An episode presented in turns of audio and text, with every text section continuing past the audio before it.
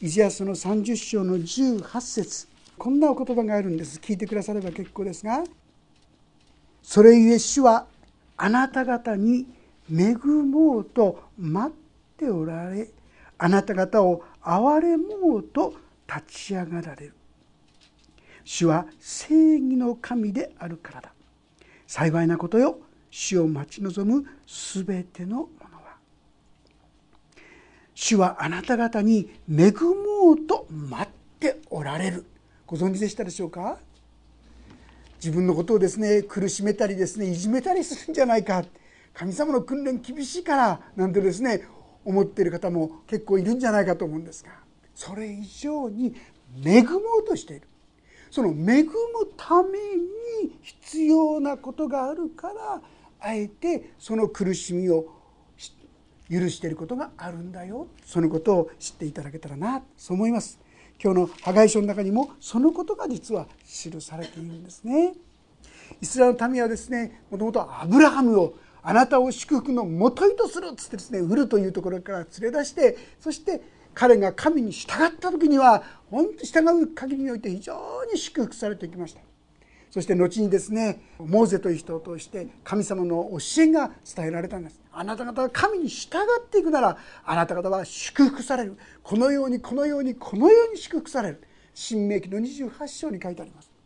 でも同時にその後半15節からはしかしもしその神をあなたが捨てるなら神を離れるならこういうことが起こってしまう。こういうことが起こらないように気をつけなさい。神に従ってきなさい。神から決して決して離れようなんて思ってはなりませんよ。警告の言葉として与えてくださったわけですが現実のユダヤ人イスラエルの民はですねそのしてはいけないということを次々として続けたんですね。そうしてついにイスラエルの国は滅ぼされそしてあの素晴らしかった神殿ソロモンが作った神殿も全部壊されてしまって本当に惨めな姿。これが BC586 年のことでありました。でも神様はただそのようにしたんじゃないんです。彼らが本当の意味で神の民となっていくためだったんですね。立ち返ってくるためだったんです。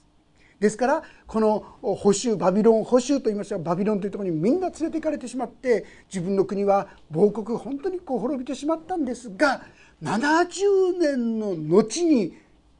もう一度あなた方はですねその国を再建するとこういう約束をですねエレミアという預言者として与えたんですよ。70年の後そこにですね人々が集まる。25章と読まれたら分かりますけどもはっきりそれ70年と書いてありますね。そして歴史はですね調べることができます。586年に滅びてそして70年後確かにこの再建神殿が再建したんですね。そこまでのことがこの破壊書を通してあるいはゼカリア書を通して実は記されているということなんであります。さあ586年滅びたんですがその後ですねどのようにして再建したのか。今までもお話してきましたがまず第一はクロス王というバビロンという国に滅ぼされたんですがそのバビロンという国はペルシャっていう国によってまた滅ぼされたんです。そのペルシャの国のクロス王という人が、まあ、国を治める方法として厳しいんじゃなくて柔らかく包み込む方針を取ったようですね。ですからイスラエルの民が本当に崇めている神のための神殿を再建しなさいとなんとペルシャの王様が命令したんですよ。ありえないことでしょ。自分の国の王様ですらそんなこと言うかどうかわからないのにペルシャの王様がそれも自分の財を使ってそれをしろ人々もそのために捧げなさいってこう命じるんですよ。そのようにして536年だったかなその建設が始まったんです。ところが何でもそうですが事を始めようとすると反対が出てきますね。当時特にサマリア人という人たちがですねこう少し妬みや嫉妬やこう敵対心が出てきたからでしょうかこのいろいろちょっかい出すそしてついにはですね書物を書いてこの人たちは危険な民だからこれやめさせてください、まあ、そしたらそういう命令も出ちゃったりしてとどめられちゃった人々はだんだんだんだん諦めムード仕方がないよ。ダメなんだからどうせ第一俺たちだって生活があるんだからそんな神殿なんて言ってらんないよ。いろんな気持ちもあってついにですね16年間せっかくこの基礎はできたんです。基礎ができるとこまではさっき言った王様の命令導きの中でできたんですが結局基礎までで終わってしまう16年間ほっとかれた。そのような時にハガイという人を通して。そしてまた次のゼカリアという人を通してそこに対していやあなた方はまだですね神殿を立ち上げるなんてそんな時じゃないよ。こんな自分たちが苦しいのにまだ立てるべき時は来てないよ。そんなふうに言ってるけどそうじゃない。立ち上がりなさい。勇気を持ってありなさい。私が一緒だからって励ましたんですね。これが破壊書一章で見てきたわけであります。そして前回ですね例えば2章の5節から読ませていただきますとあなた方がエジプトで出てきた時から私があなた方と結んだ約束により私の霊があなた方の間で働いている。恐れるな。とかですね。9節ではこの宮のこれから後の栄光は先のものより勝ろう。万軍の死は仰せられる。私はこのところに平和を与える。万軍の死の蜜げこのように、え民をですね励まし言葉をですね神様から頂いてハガイは語ったわけであります。さあその後のことがそれからですね約2ヶ月ほどですね2章の一節がこれが第7の月であります。でそれから約2ヶ月経った時が10節今日のところでありますね。ダリオス王の第2年の第9の月の24日、えー、ということでありますね。約2ヶ月後ということなんですが実はこの間にもう一つの励ましの言葉が与えられています。それは何かと言いますと破壊書の次がゼカリア書そのゼカリア書の一章の一節をちょっと見てくださったらと思うんですがこのゼカリアというものも預言者神様の言葉を預かる人として彼らを励ますために用いられたんでありますがゼカリア書一章一節から次のページですね開けてくださったらそこをちょっと読ませていただきます。ダリオス王の第2年の第8の月ということは分かりますか？この第2章の破壊書2章1節からの言葉があってそして次のところ10節のちょうど中間8月にですね一月後最初の2章の1節のところから一月後に今度はゼカリアを通して語られたところであります。こう言っているんであります。主はあなた方の先祖たちを激しく怒られた。あなたは彼らに言え万軍の主はこうせられる。私に帰れ。万軍の主の蜜げそうすれば私もあなた方に帰る。万軍の主は仰せられる。あなた方の先祖たちのようであってはならない。先の預言者たちが彼らに叫んで万軍の主はこう仰せられる。あなた方の悪の道から立ち返り。あなた方の悪い技を悔い改めよと言ったのに彼らは私に聞き従わず私に耳を傾けなかった。主の蜜げあなた方の先祖たちは今どこにいるのか。預言者たちは永遠に生きているのだろうか。しかし私のしもべ預言者たちに私が命じた。私の言葉と掟とはあなた方の先祖たちに追い迫ったではないか。そこで彼らは立ち返っていった。万軍の死は私の行いと技に応じて私にしようと考えられている通りを私たちにされち返れっていうのがこのゼカリアのですね予言の言葉なんです。彼らはですねだって自分のことだってあるし自分が生きていかなきゃいけないんだからとかですねあのサマリア人だって今だっているんだからとかですねいろんな問題点を挙げてはだから無理だ無理だってこう言ってたわけ。でそれは実は間違ってる。あなた方は自己中心になって神を第一にしなくなっている。今まで見てきたようにあなた方は現状を考えようってありました。あなた方は貧しくなってしまっている。それはなぜか。それはあなた方が神を第一にしなくなってしまったからではなかったか。このことを問うたわけでありますね。この今日の10節のところはそういうわけで私たちに神様のもとに帰れ。私はあなた方を祝福しようとしている。私はあなた方を恵もうとして待っている。でも今のあなた方はその恵みを受けられなくなってしまっているよ。というそういう警告の言葉なんですね。まあ、結論を先に言いますばこのようなハガイの励ましの言葉そしてゼカリアの励ましの言葉をもって4年半でですね実にこの神殿は再建されたんですね。このような励ましによってもう最初は右往左往してなかなか始まらなかった彼らはついに立ち上がってそして神殿を再建し後の栄光はうんぬんこれはその神殿に誠の神であるイエス様が入られましたし後の日にはさらなる祝福がそこに与えるこのことを神様は予言してくださっているんですね。今日私たちも今日のタイトルですね「祝福しよう私は祝福しよう」とそういうタイトルにさせていただきましたけども私たちが本当に祝福されるために祝福の民となるために何が必要なのか神は何を語っておられるのかそこをですね共に学ばせていただきたいそのものであります。2章の10節からお読みします。ダリオスの第2年の第9の月の24日預言者ハガイに次のような詩の言葉があった万軍の詩はこう仰せられる。次の立法について祭司たちに尋ねて言え。もし人が聖なる肉を自分の着物の裾で運ぶ時その裾がパンや煮物ぶどう酒や油またどんな食物にでも触れたならそれは聖なるものとなるか。祭司たちは答えた。答えていなと言った。そこでハガイは言った。もし死体によって汚れた人がこれらのどれにでも触れたならそれは汚れるか。祭司たちは答えて汚れると言った。ハガイはそれに応じて言った。私にとってはこの民はそのようなものだ。この国もそのようである。主の蜜げ彼らの手で作ったすべてのものもそのようだ。彼らがそこに捧げるものそれは汚れている。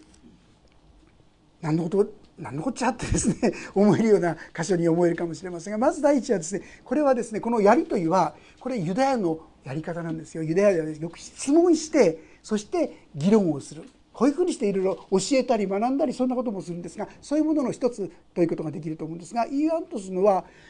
清いものは清いものに触れるとそのもの他のものも清くすることができるかってこういうことなんですよ。で特に祭司はですね生贄として捧げたものそれは祭司のものだと規定しています。神明記というところに書いてあります。あるいはレビ記というところに書いてあります。でその時に祭壇から持っていくんですがその時祭司がですね着ている衣の中にそれを入れてそして持っていくってことがあるみたいです。だから触れるわけですよね。で触れた場合に捧げたものはこれ清いもの最も清いものだと聖書に書いたんですがその清さが洋服に触れたらそれは清くなるかってこういう話なんですよね。そしたら何て言ってみんな清くならないって言うんですね。じゃあ反対に汚れたもの死んだものに触れるものは汚れたものその日は一日汚れるなんてそんな立法もあるんですがその人はその汚れた人が違う人に触れるとその人が汚れますかって言ったらそれはそうだって言うんですね。これも立法に書いてあることです。え何を言ってるのか要するに清めということとそれから汚れということがどのようにしてなされるのかってことなんです。私たちは例えば清いものに触ればですねそれで清く自分が清くなるかそういうことはないよ。例えば清いですねところに例えばそういう人の集まりのところに集まればそこだけで清くなりますかそんなものでは清くならないよ。清くなるのは私が清くなるのは何ですか？御子イエス・キリストの血潮だけですよ皆さん。これ以外に私を記憶するものはありません。私たちが神に近づく時に私たちは記憶されていきます。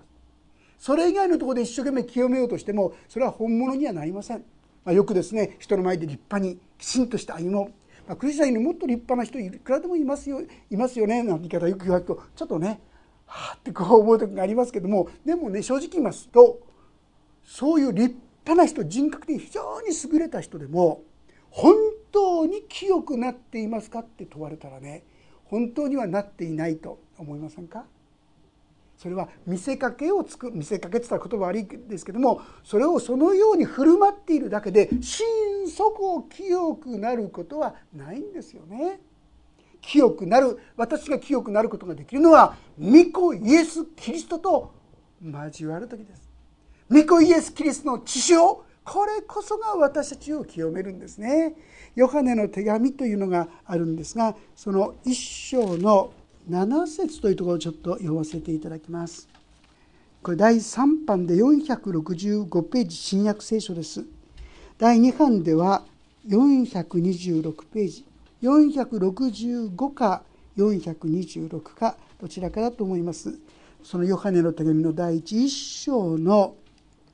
7節8節9節をですねもしよかったらご一緒に読んでみたいと思います。よろしいでしょうか？ヨハネの手紙の第一章7節8節9節。お読みしましょう。3はい。しかしもし神の光の中におられるように私たちも光の中を歩んでいるなら私たちは互いに交わりを保ち御子イエスの血は全ての罪から私たちを清めます。もし罪はないというなら私たちは自分を欺いており真理は私たちのうちにありません。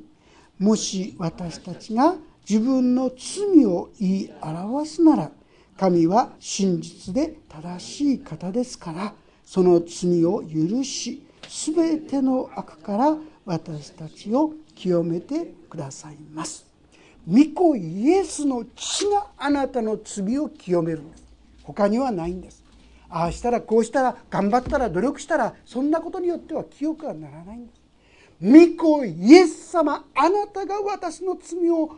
の身代わりになってくださったんですね。とこれを受け取る時に私たちは清められていくんですね。それ以外にはないんです。他の方法で自分を清めようとしてもただ挫折するだけですね。イエス様だけはしかし私たちを清めてくださるけれども反対にですね汚れはどんどん移っていくんですね。汚れ。例えばですねこういう経験ありませんか？家族の中でですね誰かがちょっと外で嫌なことがあってイライラして帰ってきたんしたら帰ってきて出会った人にまずブンってですねちょっと嫌なことをですねイライラをぶつけて。ぶつけられた人が今度またですねちょっとイライラの気持ちで他の人にブンとぶつけていつの間にか家族みんながイライラ病に入っちゃったなんでですね。あっという間に罪はですねこうはびこっていくってことがありますよね。そして実はあなた方は私にとってそういう存在だって言うんです。一体何のこと言ってるんでしょうか。要するにあなた方は自分の罪をちっともきちんと清めようとしていないそこから立ち返ってこようとしていないとこういうことなんですね。私たちは、まあ、自己中心的に物事を考えます。あのこれ聞いてくださればいいですがイザヤ書の一章というところでですねこんなふうに言ってるんですねちょっと読ませていただきますが一章の11節というところからちょっと読ませていただきます。イザヤ書一章11節ページは第3版で1127ページ第2版で1033ページなんですけどもそこにこんな言葉が記されています。お読みします。あなた方の多くの生贄は私に何になろうと主は仰せられる。私は死亡の全焼の生贄や肥えた家畜の脂肪に飽きた。お牛、子羊、親木の血も喜ばない。あなた方は私に会いに出てくるが、誰が私の庭を踏みつけようとあなた方に求めたのか。もう虚しい捧げ物を携えてくるな。甲の煙、それも私の意味嫌うもの。新月の祭りと安息日、会合の召集、不義と清めの集会、これに私は耐えられない。あなた方の新月の祭りや礼祭を私の心は憎む。それは私の重荷となり、私は追うのに疲れ果てた。あなた方が手を差し伸べて祈っても、私はあなた方から目をそらす。どんなに祈りを増し加えても聞くことはない。あなた方の手は血まみれだ。洗え、身を清めよ。私の前であなた方の悪を取り除け。悪事をやめよ。善をなすことを習い、公正を求め、虐げる者を正し、みなしごのために正しい裁きをなしやもめのために弁護せよ要するにこれ何言ってるかと言いますとイスラエルの民はですね表面上は神に従っているそういう形をとってたんですよでも心がないんですよ。本気じゃないんですよ。真剣ではないんですよ。ある意味でマンネリ化したっていうんでしょうか。そういう中で形式上は神の前に神に従っている仕えているという態度をとっていた。それがもう我慢ならないってこういうんですね。あなた方が真剣に悔い改めてほしい。あなた方が真剣に神のもとに立ち返ってほしい。聖書は私たちが悔い改めることを求めているわけです。私たちはついついですね長く教会にいますと慣れちゃうっていうんでしょうかね。イエス様が許してくださるっつっても本気になってその意味やその重さを考えないであ許してくれるんだからみたいなね軽いものになってしまってる危険性があるんではないか。私たちは真剣な悔い改めが必要ですよとこういうわけであります。あるところ、まあ、支援という中にダビデという人がですね罪を犯したことが記されています。あの有能なのダビデでありますが彼はとんでもない罪を犯しましたよね。第一は会員の罪を犯しました。それも本当に忠実な自分のしもべの兵士の奥さんを取っちゃった。とんでもないことをするわけでありますがさらにそれをごまかすためにこの兵士を戦争でですね殺されるようなところに置いた。自分の手は使わないで人によって彼の命を奪うなんてとんでもない卑怯なことをしたわけであります。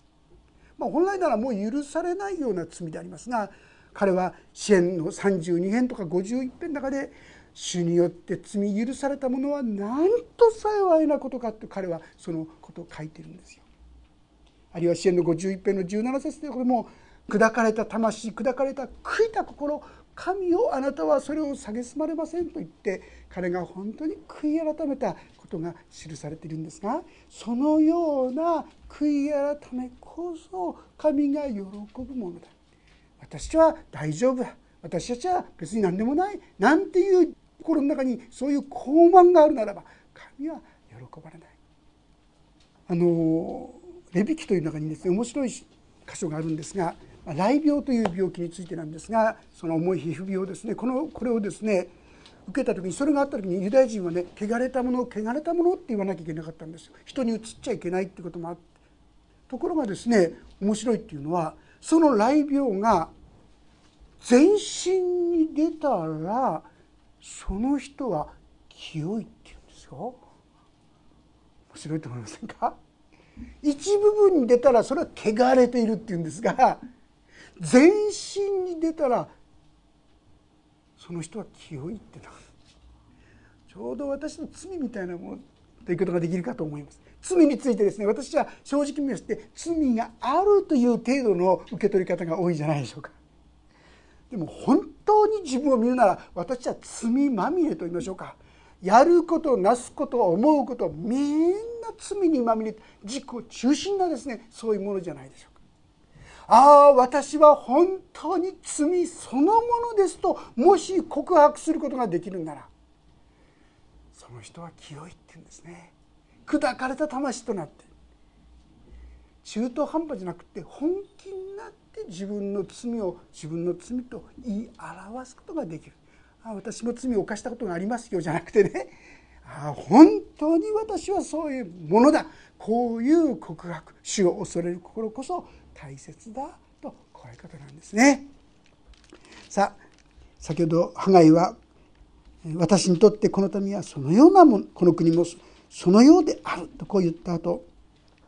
彼らの作った全てのものもそうだ。彼らがそこに下げるものそれは汚れている。さあ今あなた方は今日から後のことをよく考えよう。主の神殿で石が積み重ねられる前はあなた方はどうであったか。二重の麦束の積んであるところに行ってもただ十束しかなく五十億を組もうと酒舟に行っても日桶分しかなかった。私はあなた方を立ち枯れと黒穂病とで打ちあなた方の手がけたものをことごとく氷で打った。しかしあなた方のうち誰一人私に帰って来なかった。前回もですね前々回も言った。自分のこと現状を考えようって言いました。なぜ私はこのように貧しいんだろうか。クリスチャンとして信じたはずなのにちっとも喜びもない平安もない。もっと豊かになるはずなのになんで神様くれないのか。そんなふうに私たちは考えたりするんですけども聖書が言うのはそうではない。あなたはなすべきこと神様の祝福を受けられなくなっているんだよと言っている。わけですよね。悔い改めよ立ち返りなさい。あなたは神様を第一にしなくなってしまった。先ほどちょっと言いました「新明記の28章」というところに書いてあるのはもしあなた方が神をそのように神を第一にするならあなたは本当に祝福されていく。しかしもしあなたがそれをやめるならあなたはいろんな苦しみを通らなければならない。その中にここにありますように黒帯病とか立ち枯れとか書いてあるんですよ。これはあなた方が今神様から自分ではそう思ってないかもしれない。自分はあれもやってるこれもやってるこんな儀式もやってると言ってるかもしれないけどもあなた自身がそれではダメだということに気づいてほしい。あなたがそこから立ち返らない限りあなたを祝福することができないんだ。と神様叫んでるんですよ。母親がですね子供のために祈ってるようにこのことを通してあなた方が本当にもっともっと祝福されるものになってほしいこれがこの箇所の言わんとするところなんですね。またそのために私たちがこの神のもとに帰れるようにと神様はさまざまな出来事をあなたの前に置いたよって皆さんが出会ったいろんな出来事があるかもしれないそして嬉しくないこと実はそこに神様が関わってたっていうんですよね。それはあなたが立ち返ってくるため。ああ私は神様からずれてしまっていた。もし私が神様と一緒ならね苦しみがあってもねなお慰めや励ましがあるんですよね。喜びや希望があるんですよ。ところが私が神様から離れてしまうと小さいことでもう心は苦しくって辛くてしょうがなくなっちゃう。それはあなた方が今神様から私から離れてしまっている。それが原因だってことに気づいてほしい。でもあなた方はそのことに全く気づくことはしてなかったってこう言うんであります。だから次の言葉。さあここまで語った後にさあ18節ですね。あなた方は今日から後のことをよく考えよう。すなわち第9の月の24日。主の神殿の礎が据えられた日から後のことを考えよう。種はまだ穀物蔵にあるだろうか。ブドウの木イチジクの木ザクロの木オリーブの木はまだ実を結ばないだろうか。今日から後私は祝福しよう。もう一度ですねこの日をはっきり覚えなさい、ま、カレンダーであったらそこに印つけてですねこの日あなた方が石図を据えた日っていうことは神のもとにしっかり戻ってきた日ってことですよ。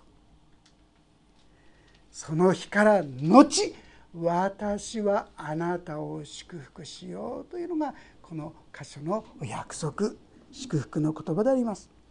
あなた方は今ブドウの木もう種をそれもなくなっているし穀物村もですねもうこうスカスカになってしまっている。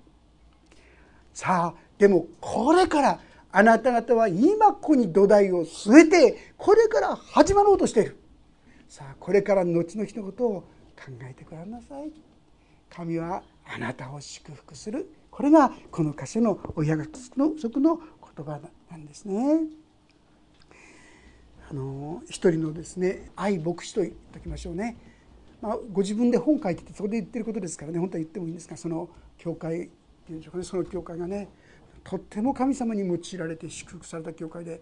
あっという間にっていうんですがあっという間に300人ぐらい人々がですね集まるような教会になっていった、まあ、人間そういう時どうなるかって言いますとやっぱりこうなりますよね。そしていろんな問題が起きてきたんですね。もう彼自身が本当にほとんどもうノイローゼになってしまったんですけどね。でもそのことを通して本当に自分が傲慢だった。主の前に本当にひざまついて悔い改め始めたんです。ね。そして教会の中にあったいろんな出来事の一つ一つを彼ら自分がやったことでなくてもそのことをですね私たちはこのようにしましたと言って主の前にですね告白し始めたんですね。その時からもう300人ぐらいいた教会がですね一時期は60人ぐらいまで減っちゃったんです。みんなもう来なくなっちゃう来れなくなっちゃうでも彼らが本当に悔い改めたその時からですね再び教会はですね今度は前よりももっと本物の愛と豊かさと温かさのある教会としてまあ、どっちかというと今それまではガンガンですねそれいけどんどんでですね教会形成ってやって300人ぐらいになったんでしょうけども本当に主の愛に主の恵みに満たされて立ち上がる教会になっていった。そのことをですね明かしてくださっていましたけども始まりはどこからかそれは私たちはこうでしたと本当に主の前にへり下った時悔い改めた時だったんですね。これいつでも神様の霊的原則は同じです。へり下るということ神の前にへり下る時に神様はへり下るものを恵みたも高ぶる者を退けへり下る者に恵みをた考えてみますとね私たちは本当に高ぶりやすいですよ皆さん。ちょっと振り返ってみてください。何かいいことがあるとね心密かに高ぶってますよ。公にはねちょっと恥ずかしいからそんなこと心の中ではしっかりですねどんな問題なんでですね 思ったりすることがあるんです私たちはね。それを正直に神様の前にああ私はこんな傲慢にこんなものになっていました。神様を第一にしないものになってました。告白していくものでありたいと思います。そうするなら私がその悔い改めについた時から今日この日を丸しなさいって言うんです。私はこの日からあなた方を祝福しよう。私もですね今日も生産式がありますがもう一度主の前にへり下って悔い改める。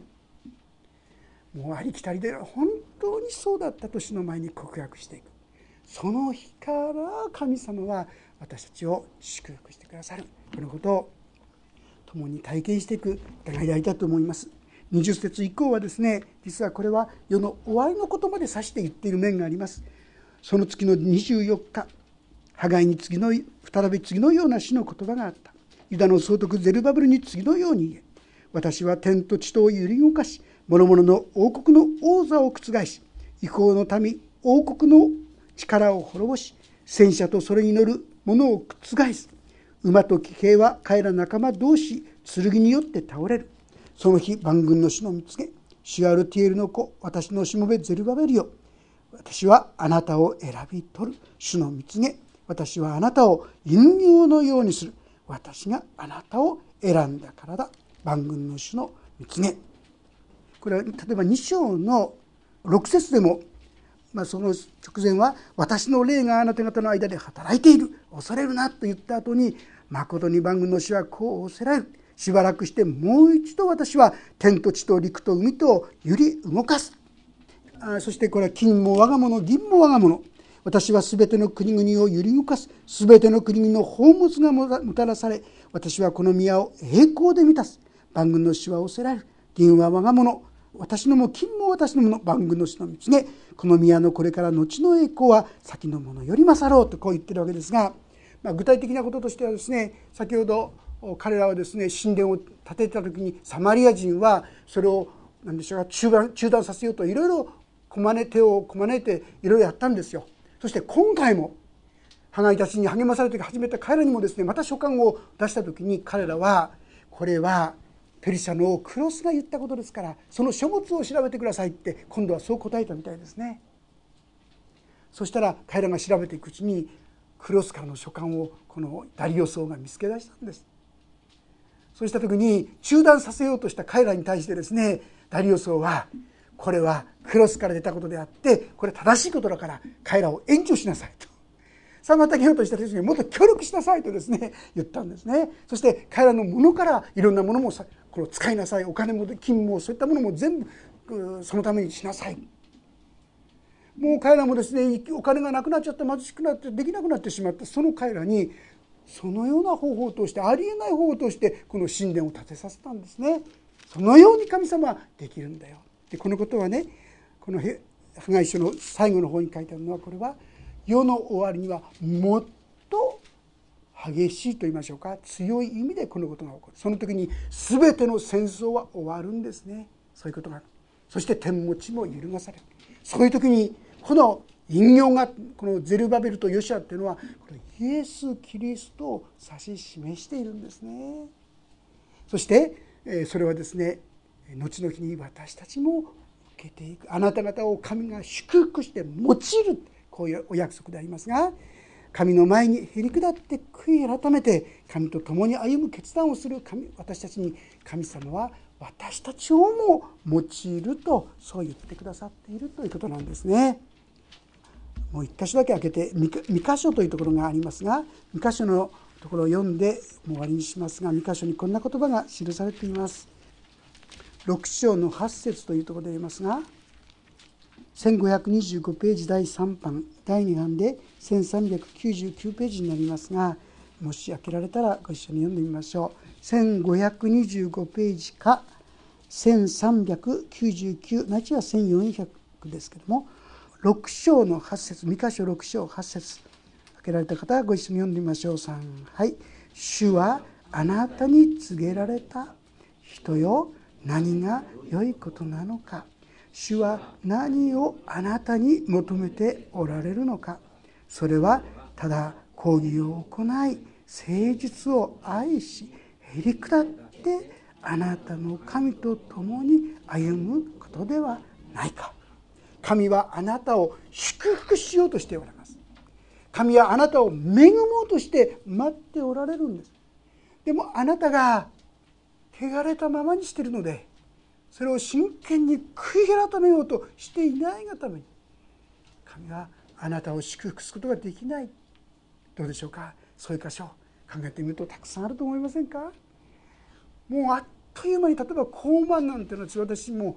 高慢を悔い改めてるそばからまた高慢になってるみたいなんですね。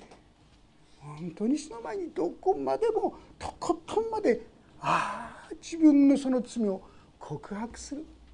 神様はそういうものにこの日を覚えよう。私はその日からあなたを祝福しようと言ってくださっているんです。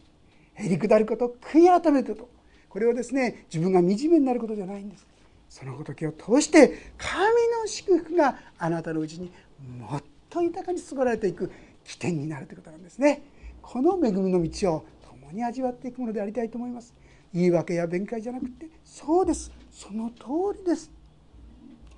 こんな私を憐れんでください。これだけでいいんですね。この恵みの道に共に歩ませていただきたいと思います。お祈りをいたします。天の神様共にこの御言葉から学ばせていただきました。すぐに高慢に陥ってしまう私たちまた自己中心に陥ってしまう私たち。主よでもあなたはそんな私たちの身代わりとしてイエス様を十字架につけてくださったことありがとうございます。主よ今私たちはただあなたを呼び求めるだけでこの恵みに預かることができることをありがとうございます。言い訳や弁解をやめて主よ私に帰れと立ち返れとどうかその声に聞かせてください。そして正直にあなたと共に歩むものにしてくださいと祈っていくことができますように。今日から私はあなたを祝福しよう。この祝福この祝福にこの恵みに預かることができるお一人一人としてくださるようにお願いをいたします。本手に委ねます。主イエス様の皆によってになります。